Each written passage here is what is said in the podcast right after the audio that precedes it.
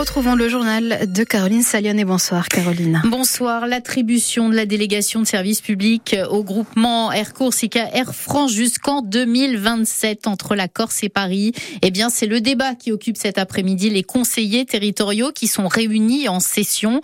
Dans un premier temps, le rapport a été présenté par la présidente de l'Office des transports de la Corse. Flora Maté y a détaillé les raisons pour lesquelles la candidature du groupement Air Corsica Air France a été retenue face à celle de Volotea. Et pour faire le point donc euh, sur ce qui a été dit en ce début d'après-midi, on vous retrouve en direct de l'Assemblée de Corse, Clémence Gourdon-Negrini. Oui, à travers euh, le détail des trois aspects qui ont fait remonter la candidature d'Air Corsica Air France par rapport à celle du low cost espagnol. En premier lieu, l'aspect financier avec par exemple le manquement du côté de Volotea qui n'a pas pris en compte la modification des quotas du carburant pour les quatre prochaines années. Sur la qualité de service public, la conseillère a rappelé celle du groupement qui n'est plus à démontrer en détaillant l'implication en Corse et à Orly ou encore le type d'avions proposés plus récents et qui ont moins d'impact sur l'environnement. Enfin, sur le juridique, c'est encore le groupement qui a remporté le plus de points avec une robustesse approuvée pour la candidature des deux compagnies. Et puis dans les débats qui ont suivi, Clémence, il a surtout été question des inquiétudes pour les futures attributions de la délégation de service public dans l'aérien. Oui, dès 2027, de vives inquiétudes sur la viabilité du modèle actuel dans les années à venir. Parlant d'une quasi même voix, l'ensemble des groupes a dit son soutien au groupement et estimé qu'un réel appui ne peut exister sans se préoccuper du futur. Mais sur sa concrétisation, les propositions divergent.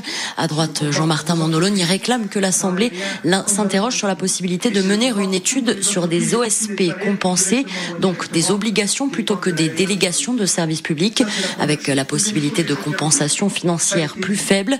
L'ensemble des groupes, en tout cas, s'accordent sur la nécessité d'ouvrir au plus vite des discussions et une vision programmatique pour ne pas avoir à revivre la surprise de la candidature de Volotea ou le contentieux dans le maritime.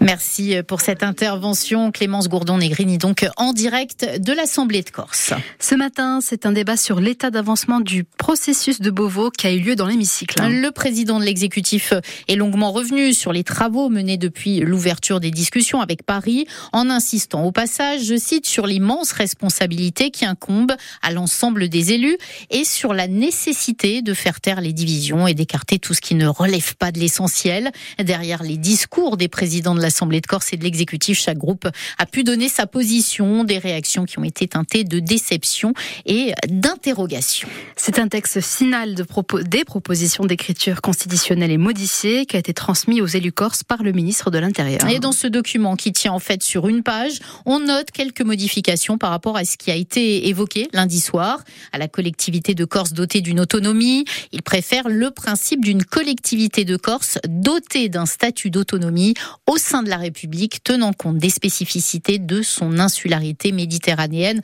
Un terme d'ailleurs qui a déjà été employé par le chef de l'État dans son discours fin septembre devant l'Assemblée de Corse. Autre modification majeure par rapport à lundi soir, le développement de ce que serait pouvoir d'adaptation et son cheminement du Conseil des ministres en passant par les assemblées délibérantes.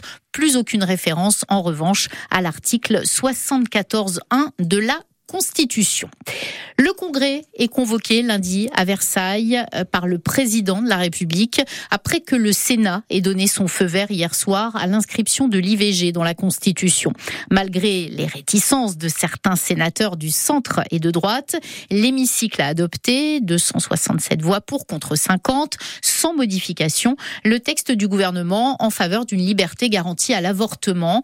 Les trois cinquièmes des parlementaires doivent donc maintenant adopter ce texte pour le, que la Constitution puisse être révisée. Alors si le sénateur LR de Corse du Sud, Jean-Jacques Panounzi, lui a voté contre, son homologue de Haute-Corse, Palou Santé Parigi, lui a voté pour. Ce qui m'a porté, c'est que tout d'abord, euh, en fait, euh, j'avais euh, co-signé une proposition de loi il y a un an qui était déjà cette proposition de loi qui a été reprise par le gouvernement.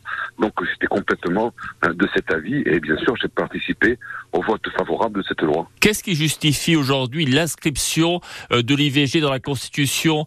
L'IVG est menacé L'IVG, comme d'autres choses, sont menacées en permanence. On le voit euh, surtout euh, aux dernières annonces qu'on a eues sur certaines chaînes de télévision.